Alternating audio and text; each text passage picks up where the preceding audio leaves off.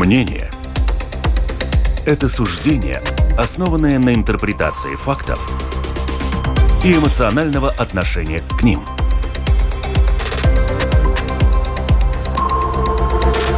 Открытый разговор с Ольгой Князевой на Латвийском радио 4.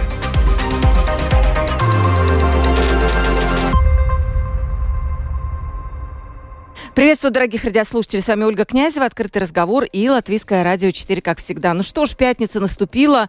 Итоги недели у нас. Что случилось в первую неделю августа? Есть что обсудить. И о самом интересном и обсуждаемом в Латвии и в мире тоже. Представлю моих гостей. Вадим Родионов, автор и ведущий э, YouTube-канала «И грянул Грэм». Приветствую, да, Вадим. Привет. Рад всегда тебя видеть, как и второго нашего гостя, который тоже у нас часто бывает, Атис Розентал, глава отдела новостей газеты «Диена» и известный театральный критик. У нас будет, Атис, вопрос и по театру тоже. Приветствую тебя. Здравствуйте. Да. Предлагаю обсудить несколько тем, но традиционно, да, давайте сначала еще телефон WhatsApp 28040424. Пожалуйста, пишите нашим гостям. Тем будет много, поэтому пишите по любой. Будут э, и такие, ну, не, может быть, неприятные, и сложные даже, так скажем, темы.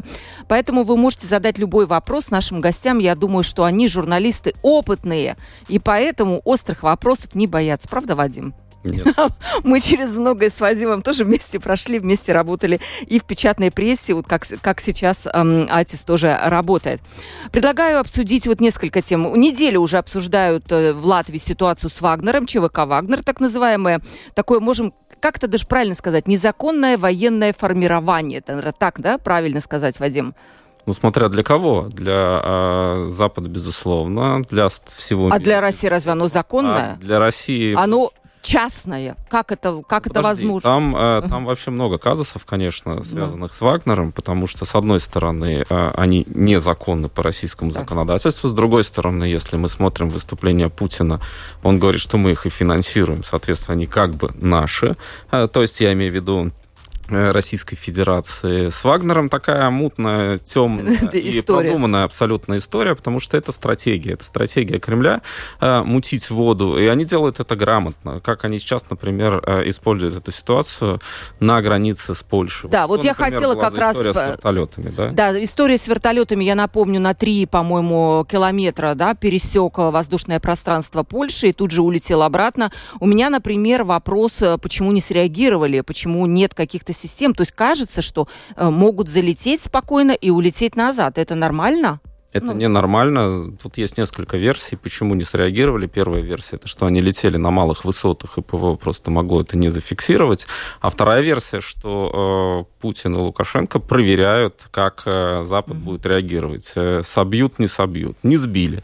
Э, и, э, в общем, они тоже сейчас, э, судя по всему, заинтересованы в усилении некоторых настроений на границе с Польшей. Это не значит, что Вагнер, как там говорят, э, пойдет на Варшаву. Не пойдет. Э, скорее всего, это будут такие диверсионные вылазки, провокации. Э, для того, тут есть несколько причин, почему это может быть выгодно Кремлю. Одна из причин заключается в том, что нужно поддерживать вот этот миф, который российскому обществу активно скармливает, что э, Россия воюет с НАТО, а не с Украиной. Но воевать с НАТО не хватает ни ресурсов, ни сил. И в Кремле это тоже понимают. Здесь э, важно все-таки отметить, что в Кремле есть э, достаточно серьезные интеллектуальные группы, которые это просчитывают. Когда мы смотрим на Кремль как на некоторых идиотов, э, которые не знают, что творят, это тоже не совсем верно. Есть иррациональная составляющая, она присуща Владимиру Путину, но есть и достаточно серьезная группа, которая эту стратегию формирует. А, и что касается Вагнера, что касается различного нагнетания с Вагнером, мы еще увидим много всего, но они не будут, э, судя по всему, заходить именно вот в открытую такую фазу противостояния. Они будут постоянно нервировать, они будут постоянно делать какие-то вылазки. Гибридная а, война, да, такая форма гибридной войны, по сути, форма непрямое нападение. Войны. Более того, я тебе скажу, я даже э, это мое субъективное да, мнение. Хорошо. Я думаю, что они даже будут рады, если какой-нибудь из вертолетов собьют. Потому что вот э, они потом это представят как э, нападение НАТО. Мы, мол, ничего не делали, а у нас были учения, вертолет отклонился, они нас сбили. А для Путина это будет хороший повод представить это как нападением Польши, НАТО и агрессии блока в отношении России. Потому что сейчас вот этот миф, который они создают, и создают достаточно успешно для внутрироссийского пользователя, не Украина наш враг, а НАТО наш враг. Потому что мы Украину не можем победить, да мы бы одной левой ее победили, а вот НАТО, что западное оружие и так далее. А для Путина важно усиление, потому что он теряет э, теряет уже хватку, ему нужно постоянно эскалировать, э, постоянно нагнетать, потому что уже, чтобы электорату, э, не так важен для него электорат, да, вот по большому счету, там, человеческая жизнь, какие-то массы нарисуют. Но ему важно создавать и внутри элиты страх, а, и вот этой зе-патриотической так называемой общественности это скармливать. Потому что посмотри на Гиркина, да, Гиркин Стрелков, который долго находился на свободе, что-то говорил, а, и его не трогали. Но в, какой, в какой-то момент его все-таки убрали и изолировали. Поэтому мы будем наблюдать еще очень э, необычные э, я не хочу использовать слово «интересно», оно слишком благородное, явление, связанное с провокациями, эскалациями, а, различными какими-то вбросами, ну, много всего еще. Стоит. Атис, э, серьезно ли относятся к Вагнеру вот наши, наши политики, наши люди, которые отвечают за безопасность? Либо они понимают, что это вот, как Вадим говорит, это такое манипулирование, это игра на нервах, игра глазами, кто быстрее моргнет, да? Я думаю, что, ну, э, со стороны Польши, Литвы это, ну, достаточно серьезно mm-hmm. как-то прозвучало. У нас, я думаю, что тоже, ну, мы тоже опубликовали там мнение некоторых экспертов, которые все-таки говорят, что надо на это смотреть достаточно серьезно, потому что в момент, когда все думают, что вот э, главная цель это Польша и Литва, но Лат в Латвии тоже есть граница с э, Белоруссией, и в какой-то момент это может на нас тоже отозваться, и мы должны быть готовы просто к этому. Но я думаю, что вообще сейчас идет такая э, война нервов, потому что, ну, мы знаем, что будет и военное учение в Балтийском море России. То есть со всех сторон как-то нагнетается вот эта обстановка, что мы тоже можем как-то, ну, ну...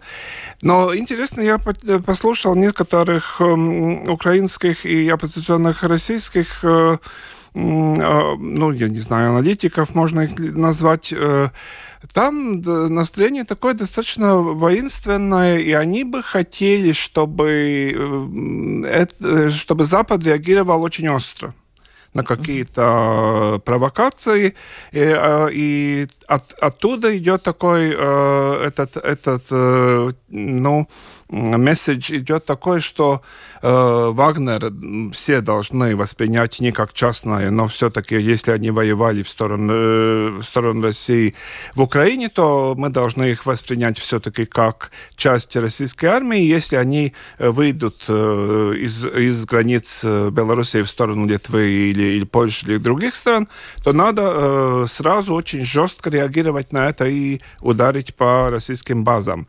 Я думаю, что, ну, я не знаю, готов ли НАТО на такие резкие э, шаги, потому что, как коллега и говорил, я думаю, что в России то, то и ожидает, что так остро будет реагировать и будет как-то повод э, для дальнейших каких-то э, активностей, потому что вот на нас напали и нас бьют.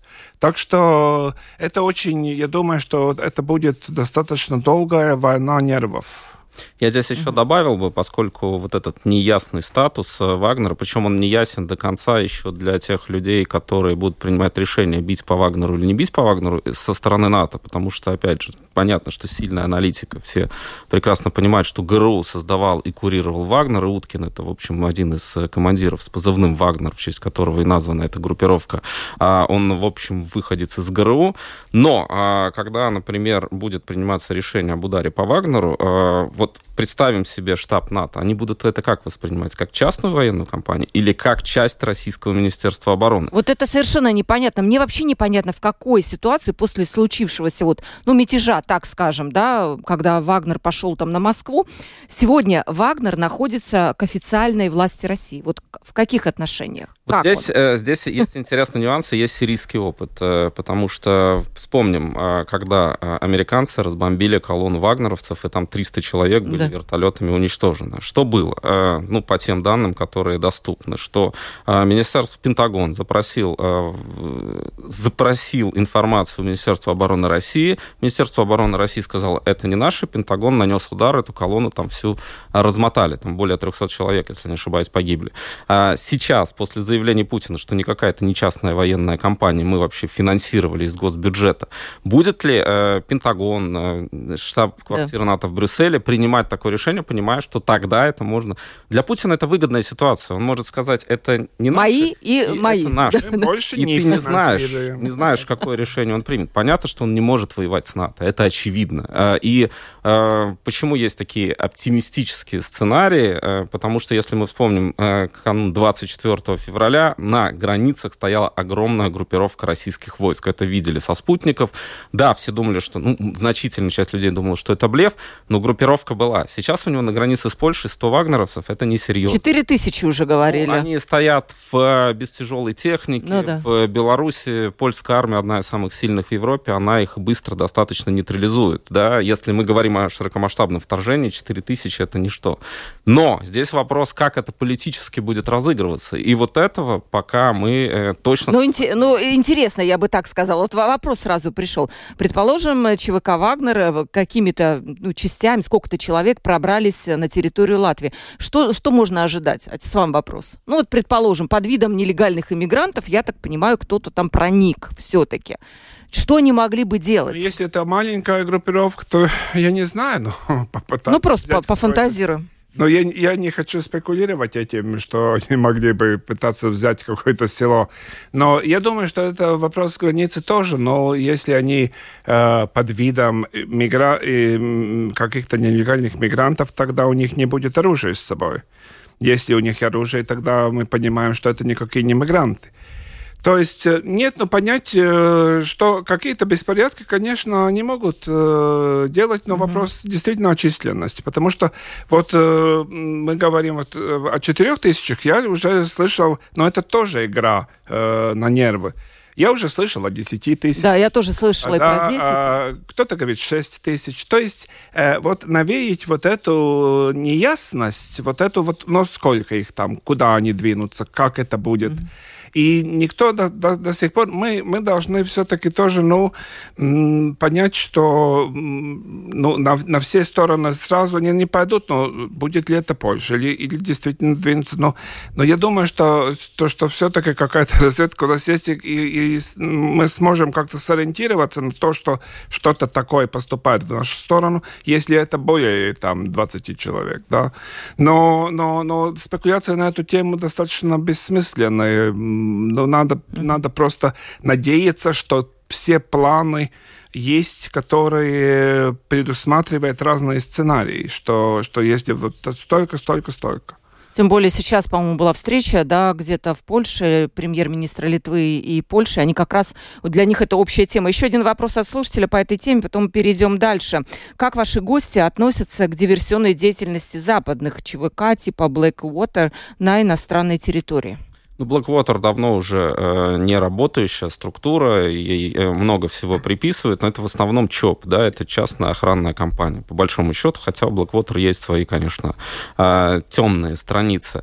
Э, но в таком виде, как ЧВК «Вагнер», э, я, честно говоря, не помню, чтобы э, работали какие-либо западные структуры. ЧВК То есть «Вагнер», такого нету, да, в мире? Ну, это фактически узаконенная террористическая организация. Э, это наемники, которые могут делать все, что угодно а, мы можем вспомнить, как они вербуют, как они вербовали а, заключенных, что происходит сейчас в России. Здесь еще есть один важный аспект да, у этой истории. Это такой обрат, фидбэк, не фидбэк, не знаю, как это можно назвать правильно. Вчера пришла новость из России, что было убито 6 человек э, одним из вагнеровцев, который вышел из тюрьмы. А это я тоже видела. Всего да. уже 17 человек, мирных жителей в России убито по тем данным открытым, которые доступны.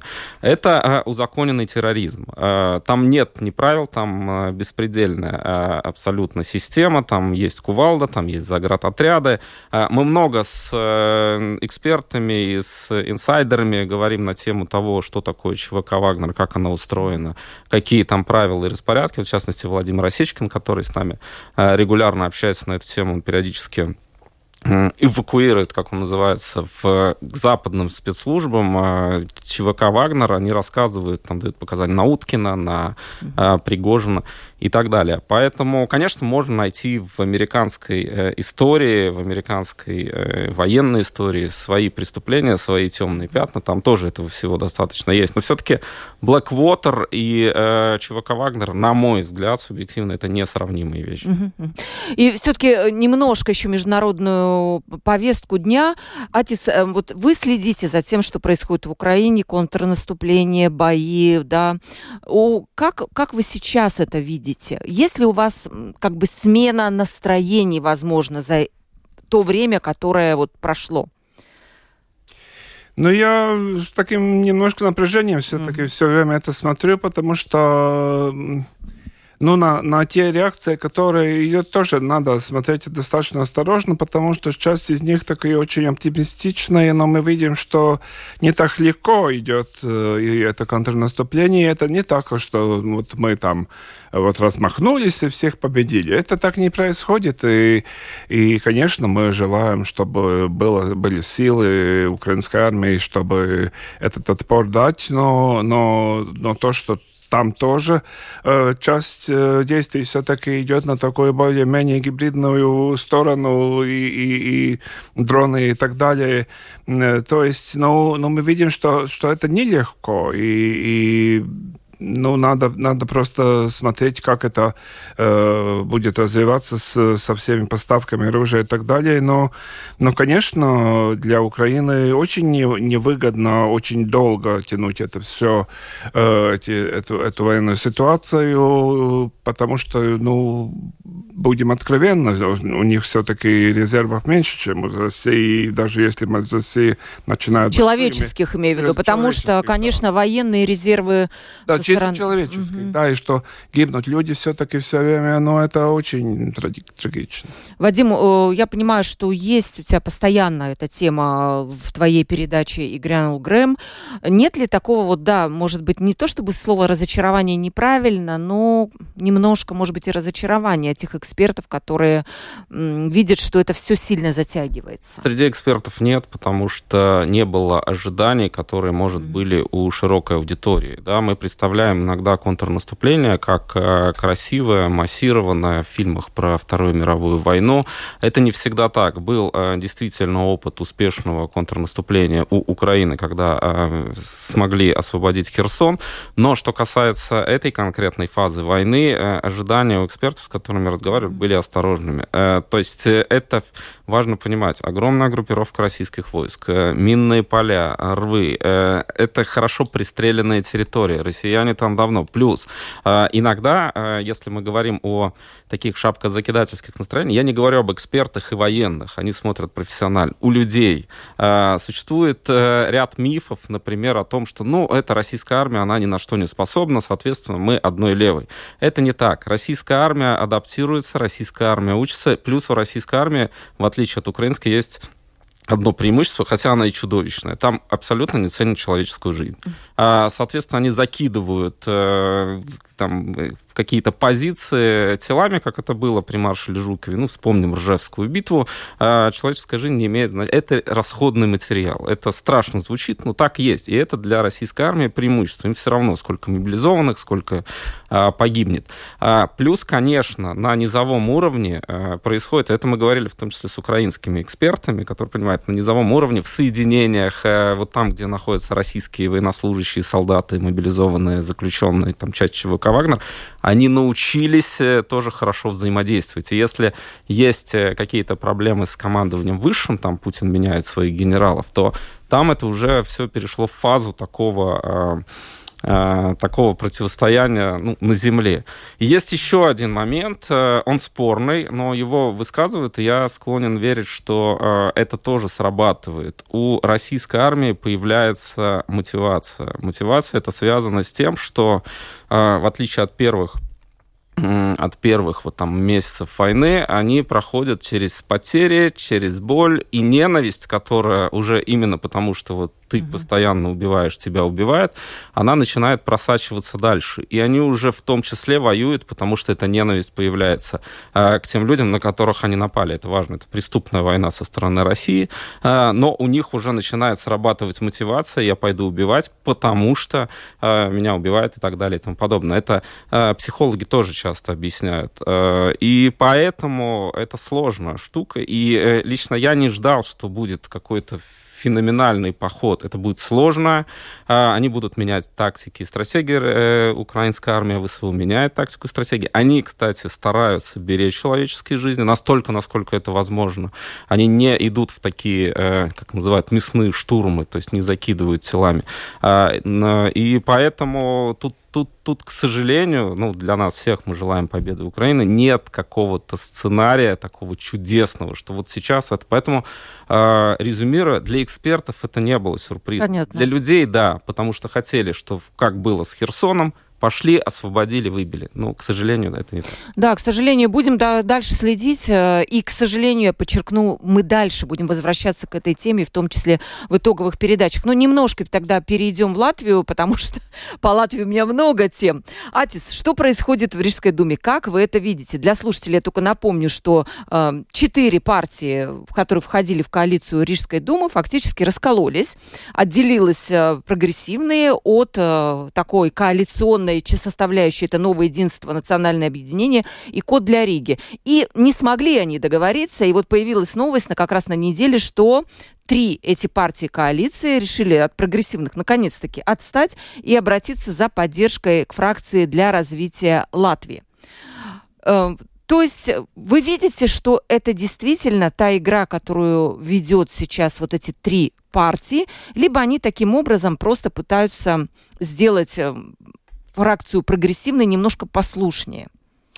Может быть и так, и так, потому что я разговаривал э, с одним представителем из очень маленькой фракции Латвии Сатистива, где три человека, но, но там э, самый главный вопрос, э, как пройдут э, переговоры с э, другой фракцией, которая побольше, это год с Халпот Ригой, э, с которой сначала очень было так, что нет, нет, с ними не, нет, они в прошлом были в прошлом в прошлой думе, э, мы с, э, с ними разговаривать не будем, сейчас разговаривать начинается. И то, что очень интересно, что меняется риторика так же, как менялась риторика э, при э, разговоре о правительстве, когда вдруг э, все поняли, что можно разговаривать с Союзом зеленых и христиан, против которых в начале после выборов нет ни в коем случае. Красная линия, да, да. И сейчас то же самое происходит в Рижской думе. Но Проблема в том, что даже если год Скалпотрейга, если эти три человека из Латвии с атеистами согласятся, э, у них не хватает голосов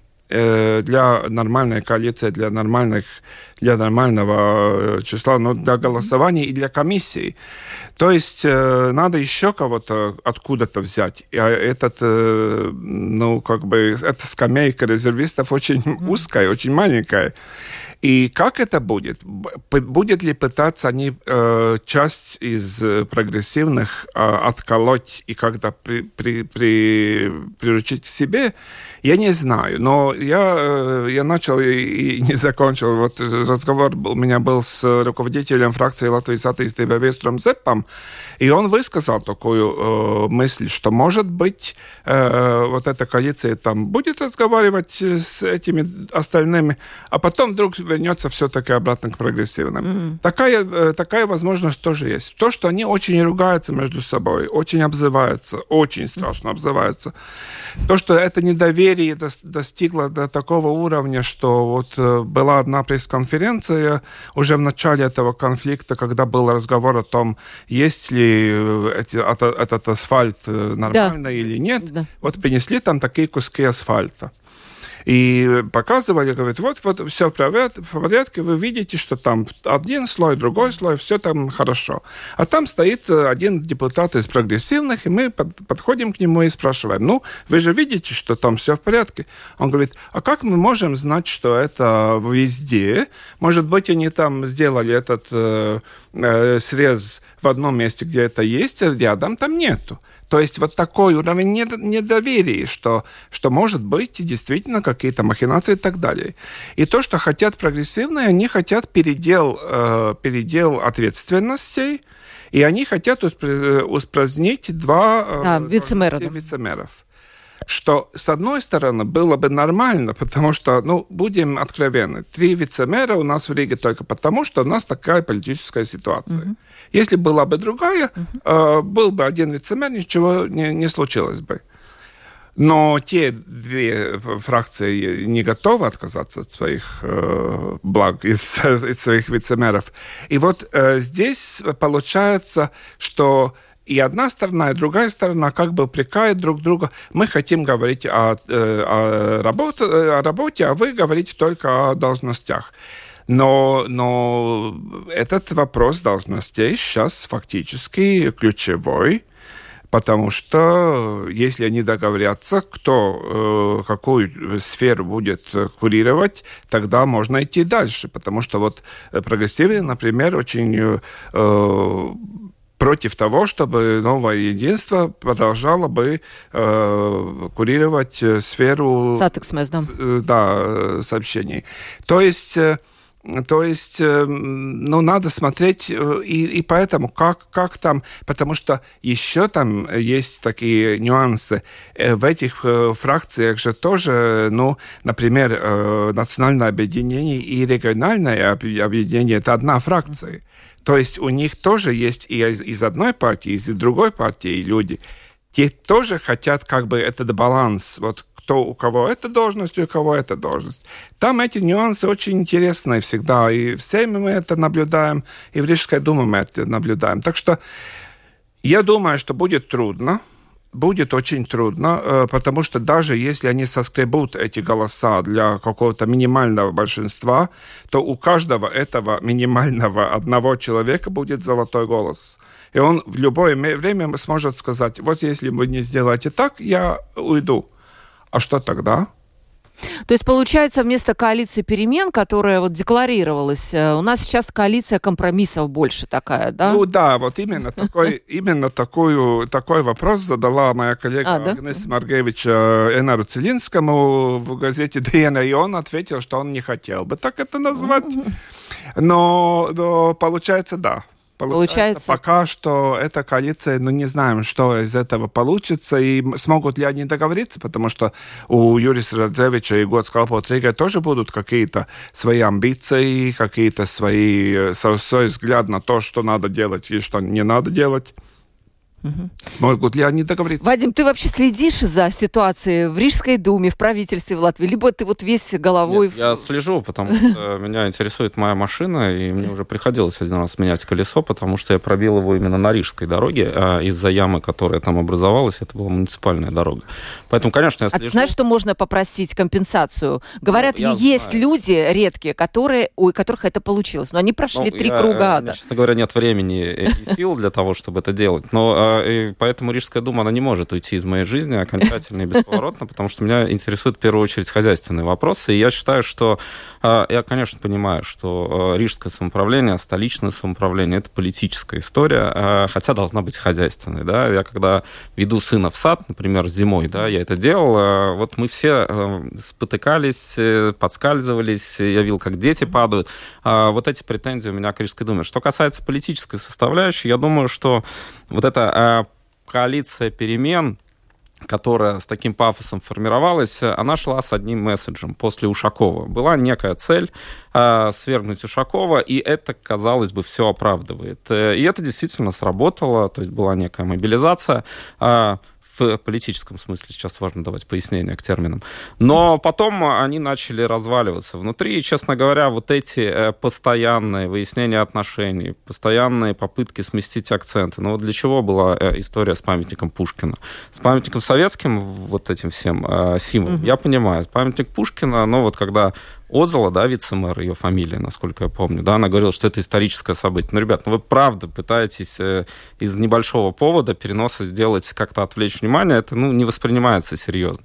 Поэтому э, я слежу, безусловно, за э, какими-то событиями, которые в Рижской думе происходят, но мне очень хотелось бы, чтобы Рига вернула свои позиции главного самоуправления в хозяйственном смысле. Я выезжая за пределы Риги, там, в Марупы или куда-то еще, я вижу дороги лучше, э, ухожено. Что сейчас происходит со столицей, ну, меня вызывает грусть, правда. Вот что в Риге сейчас, как она а вот мы вот как она не обустраивается и так А вот удалось, хорошо, сейчас вот возникли эти проблемы, насколько я понимаю, если вы считаете, что э, причиной стала не конкретный случай с этими, не с департаментом сообщения, а, в принципе, передел сфер, сфер влияния, да? Удалось за... Сколько прошло с выборов? Два с половиной, да, года? Меньше трех все-таки добиться каких-то перемен, с каким лейтмотивом шли эти новые партии в Рижскую думу, хоть вот за этот период? Ну, э, перемен политики как, как, как, таковой, э, перемен э, мышления, вот, ну, те же столбики, о которых все кричат, но это тоже тактика, да, э, то, что называется мирināšana, то есть успокаивание э, транспорта. Э, очень популярно сейчас, что э, чем, чем медленнее будут ехать э, автомашины по Риге, тем, чем лучше будет. Ну, я не знаю, как это с выхлопами, какая-то корреляция от этого. Ну, да. Но, но то, то же самое, что вот реконструкция сейчас идет там на набережной и, и так далее. Э, я думаю, что достаточно мало людей пока осознают то, что будут ликвидироваться эти тоннели, например, около автовокзала, насколько я понял, и, и у вокзала, что будет опять э, пешеходные э, дороги по, поверху. Там достаточно много полос. Как это будет, я не знаю. Там внизу будут эм, для велосипедов там стоянки и так далее. Э, той же, то, э, ну, какие-то вот такие э, э, э, хозяйственно, но идеологические перемены. Но то, что чисто хозяйственно, то, что вы говорили, коллега, насчет улиц зимой, например, это очень печальная история, потому что действительно это показало абсолютную беспомощность э, некоторых структур, которые вдруг осознали, что мы хотим вот быть очень в экологической Риге без соли, а вместо соли у нас ничего нету. И получается, вот тогда, ну, так и там, как Таллин делает с камушками, это тоже, я, знаете, по Таллину шел одной зимой и прокля, проклял эти камушки, потому что, когда они немножко растаяли, потом опять мороз, эти камушки все падают вниз, как бы, и, и получается чистый лед.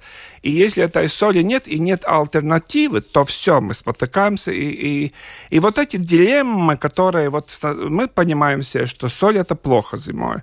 А что вместо этого? И вместо этого ничего нет.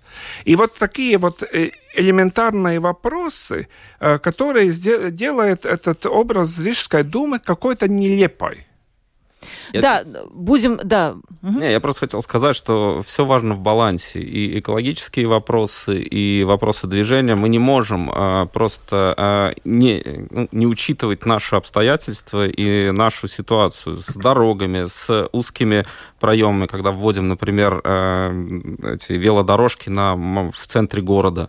А, у меня ощущение, я не специалист по урбанистике uh-huh. и по городскому строительству, что это делается иногда просто, а вот давайте как в Амстердаме. Но мы не учитываем какие-то свои особенности, мы просто линейкой берем. У нас, к сожалению, нету, мы, у нас была передача на эту тему вот каких-то специалистов по урбанистике, которых пускай бы даже наняли там откуда-то, и они бы нам тут все посчитали как-то. Но, к сожалению, нету. У нас не так много времени, я еще театр хочу успеть затронуть, вашу любимую тему. Естественно, речь пойдет о Элмаре Синькове, который покинул свой пост. И нам тоже интересно узнать, что это значит все, потому что люди, ну, часто далеки от театра. Но мы это оставим на чуть-чуть попозже.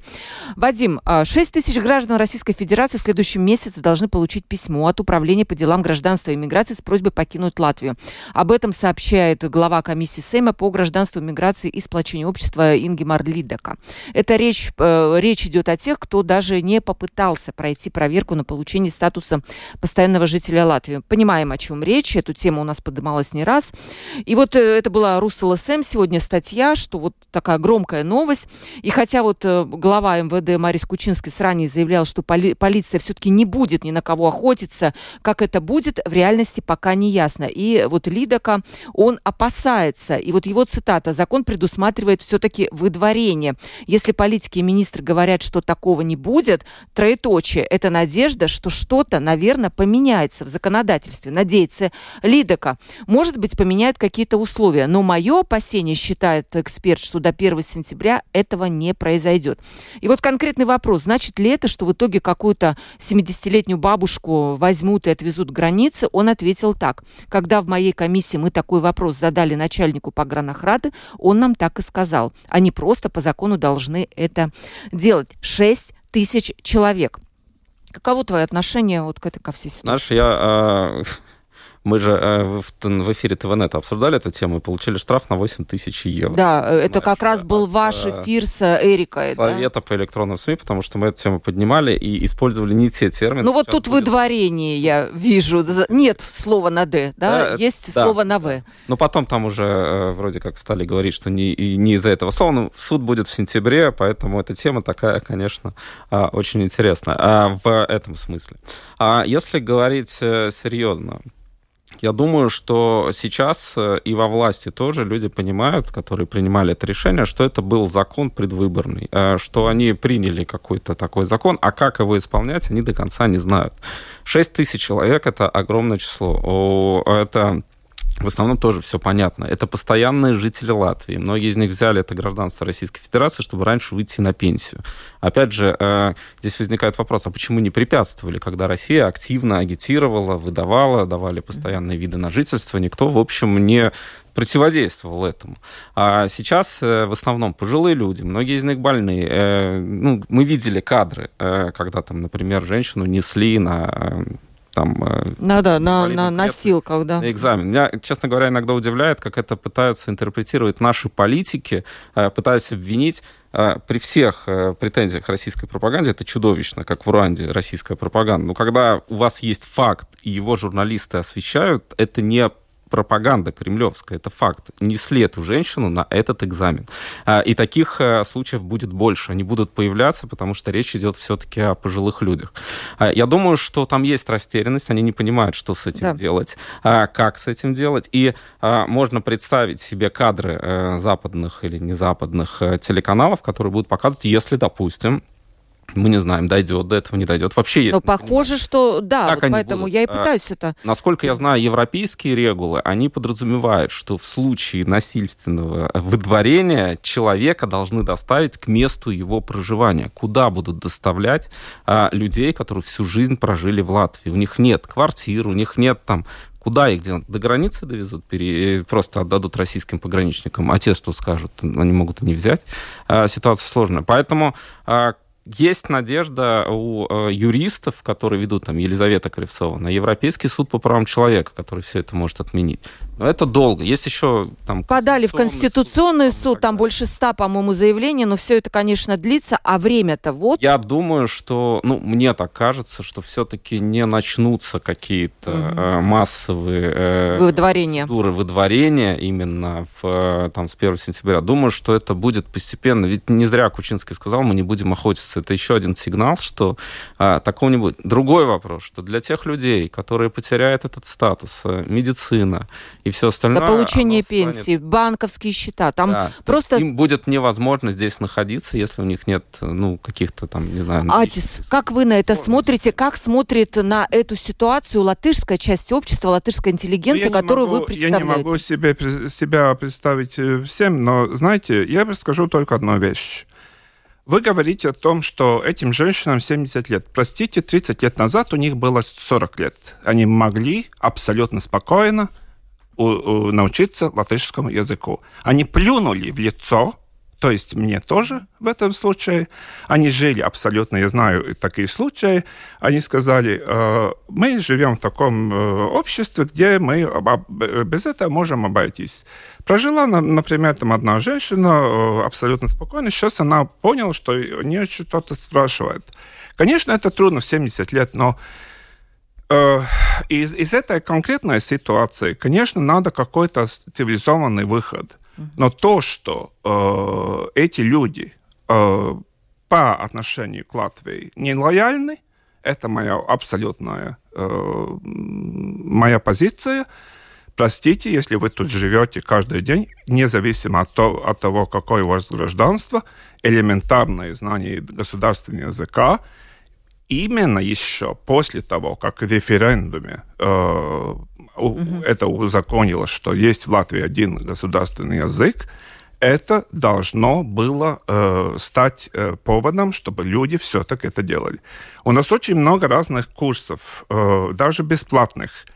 Из этих курсов иногда выходят люди, которые считают, что они эти курсы закончили, они идут в комиссию сдавать и не, не, не способны ответить на вопрос «Каюс сауц?». То что они в этих курсах делали, если они не могут ответить на вопрос «Как вас зовут?» на латышском языке? То есть я думаю, что, конечно, мы можем там раз, разными гуманными э, сообщ... Э, ну, не, не таскать э, больных людей, это, это одно. Но то, что это очень запущенная проблема, и это проблема, которая все-таки как-то должна решиться, поэтому, потому что у нас очень много молодых людей, которые хотят Э, и буд, будет же сейчас э, тоже э, в школах же тоже не будет русского языка. То есть очень много люд, молодых людей, у которых нет знаний русского языка, они не могут работать в том же Нарвисоне, потому что требуют от них этот язык. А почему требуют? Потому что у нас есть вот эти люди все, которые латышский язык не хотят учить. А, вы не считаете, это все-таки, что... Это вопрос бизнеса, в конце концов. Частные компании определяют, они нанимают людей, потому что понимают, есть такая среда, есть такая аудитория. Ну, давайте тогда английский отменим. Есть люди, которые на английском ну, говорят. Ну, я не хочу, а, я ну, не хочу это... это... Это, это, частная история. Ну... Нет, это не частная история, это государственная а, история. Это государственная история. Вот смотрите, сейчас идет переход на латышский язык обучения уже, да, и в дошкольных детских учреждениях. Но этого не случилось там 30 лет назад. Вы обвиняете вот эту женщину о том, что есть сейчас 70, а там сколько 30 лет назад было 3, 40, да? Но государство разве проводило такую политику, которую оно проводит сейчас? Можно ли винить только этих людей? Да, можно, потому что если бы они хотели, они бы могли пойти, курсы были все эти э, годы, возможность для разных курсов, даже в Риге. Вот, например, тот же Ошаков эти курсы организовал. Там... Ну, подождите, там вообще, если серьезно заниматься изучением этой темы, э, то с курсами была всегда большая проблема. Их было мало. А бесплатных да. курсов э, было тоже мало. А чтобы пойти на курс частный, это стоит достаточно серьезных денег. Чтобы нанять репетитора, это стоит серьезных денег. А люди тоже находились в разных ситуациях жизненных. То есть, ну, если мы говорим вообще о политике интеграции, интеграции э, за 30 лет, то э, здесь очень много вопросов, что было сделано, что было не сделано, а насколько государство само было заинтересовано в том, чтобы интегрировать эту часть людей. Мы же понимаем, если сейчас я убираю эмоциональную составляющую, говорю чисто такую процедурную, а человек ленив часто, любой, нужна какая-то мотивация, нужны какие-то стимулы. Было ли сделано все для того, чтобы эту часть людей интегрировать, или в этом не было интереса? Потом сказать, ну окей, как бы, они все сами виноваты, Люди такие, какие они есть, любые. Э, соответственно, если нет каких-то целенаправленных, четких программ, ну да, остаются проблемы. Да, и мне кажется, что вот, Ватис, такой вопрос, если заканчивать эту тему, хочу театром заняться, все-таки, может быть, правильно было бы отрезать, вот где-то сделать, отрезать вот часть этих людей, которым уже пенсия, им 60, 70, оставить их в покое, а заниматься молодым поколением, которое растет совершенно другое. И вот их интегрировать в Латвию, а те уже, ну, Но как у меня есть, так... сад ходит. И у меня ходит э, в школу в латышскую. Да, мы, мы, ну, не мы, имею в виду, ну, просто есть поколение, там, скажем, пенсионеров, которым и трудно, и все. И просто не надо на них э, делать их как будто наказание им какое-то за то, что они в свое время не выучили латышский язык. Потому что выглядит это часто так. Это не мое мнение, это мнение, я слышу такое, да?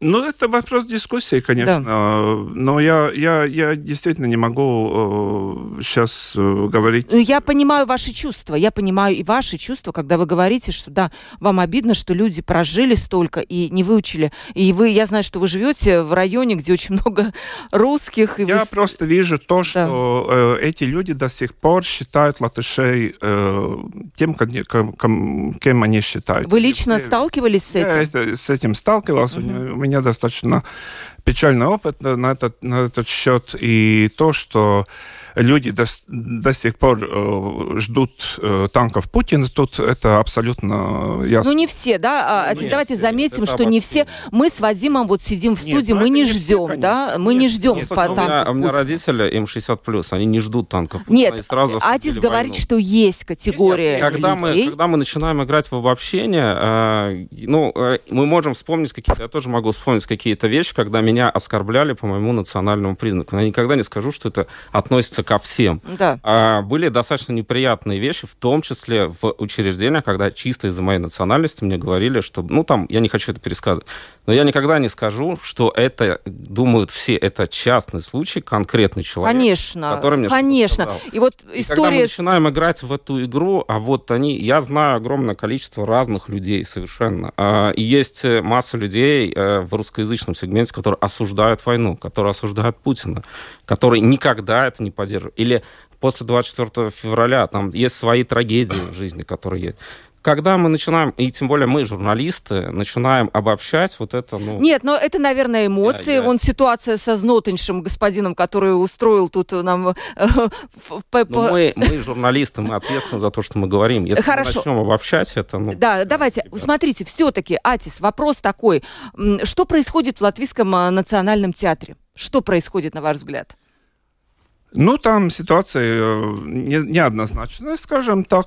Э, там я напомню только, режиссер Элмар Синьков покидает пост художественного руководителя после латвийского... года. Да, после... Э, ну, там была ситуация такая. Там был директор, бывший актер Янс Вимба. Э, не, э, пять лет был его срок. Э, после четырех лет, которые были ну, не, не до конца успешными, он пригласил Элмара Синькова. Элмар Синьков, как бы все так ну, надеялись, что он очень хороший режиссер, что э, в главе, э, как, как главный режиссер, он э, все это поднимет.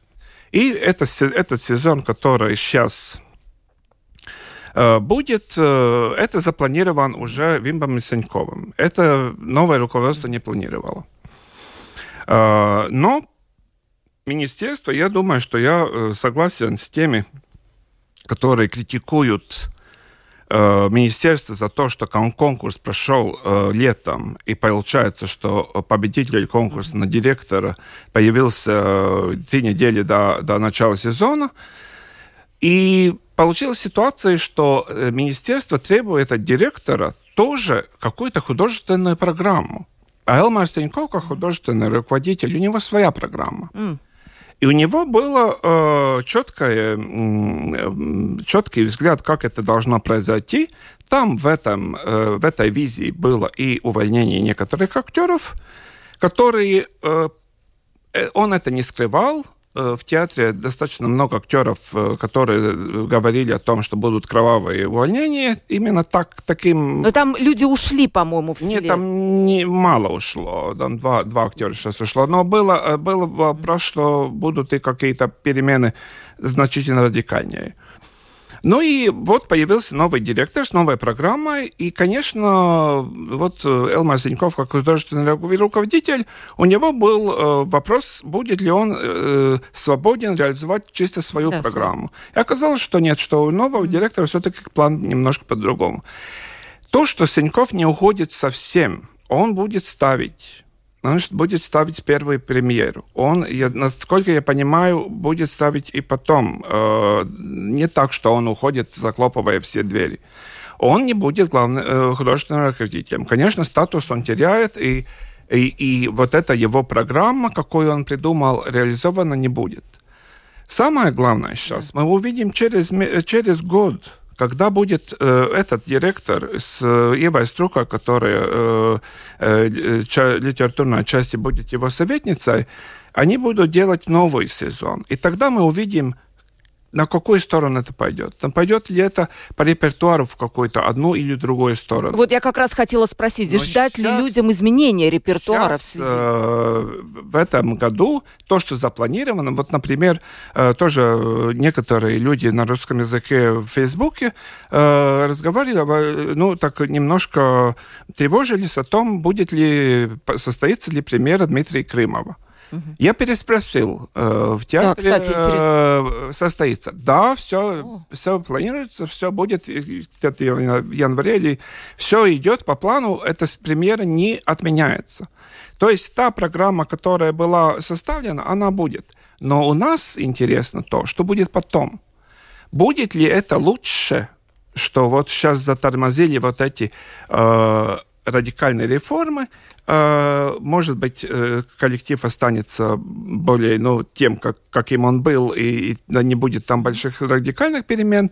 Будет ли это на пользу или или, ну, это надо, это надо очень э, осторожно смотреть. Вы знаете, а, а, просто мне казалось, в политике всегда страсти горят, а тут как посмотришь на театральную жизнь, там еще ну, больше знаете, страстей. Ну, и Херманис там все время ругается, конечно, что ну, это, театр, это очень интересно. Очень, Творческие люди, они такие. очень эмоционально. Там, там знаете, надо э, знать, к какому актеру с какой стороны подойти, кто, кто кому сказать. Вот, например, в этом самом театре было там ситуация с увольнениями по, да. по поводу ковида, там тоже шли разные басни о том, вот как директор сказал там актрисе, что она не будет э, больше играть, вот какими mm-hmm. словами.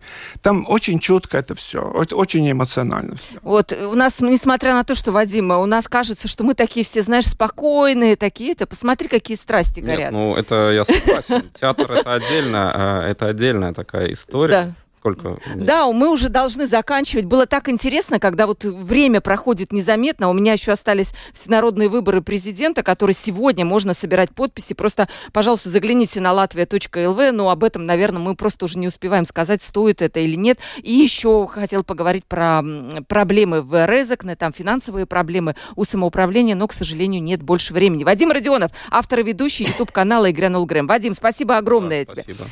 Атис Розентал, глава отдела новостей ведущая газеты «Диена» и театральный критик. Катя, спасибо огромное, что пришли к нам снова в студию. Спасибо, было очень интересно. Продюсер выпуска Валентина Артеменко, оператор прямого эфира Том Шупейко и Ольга Князева провела эту передачу. В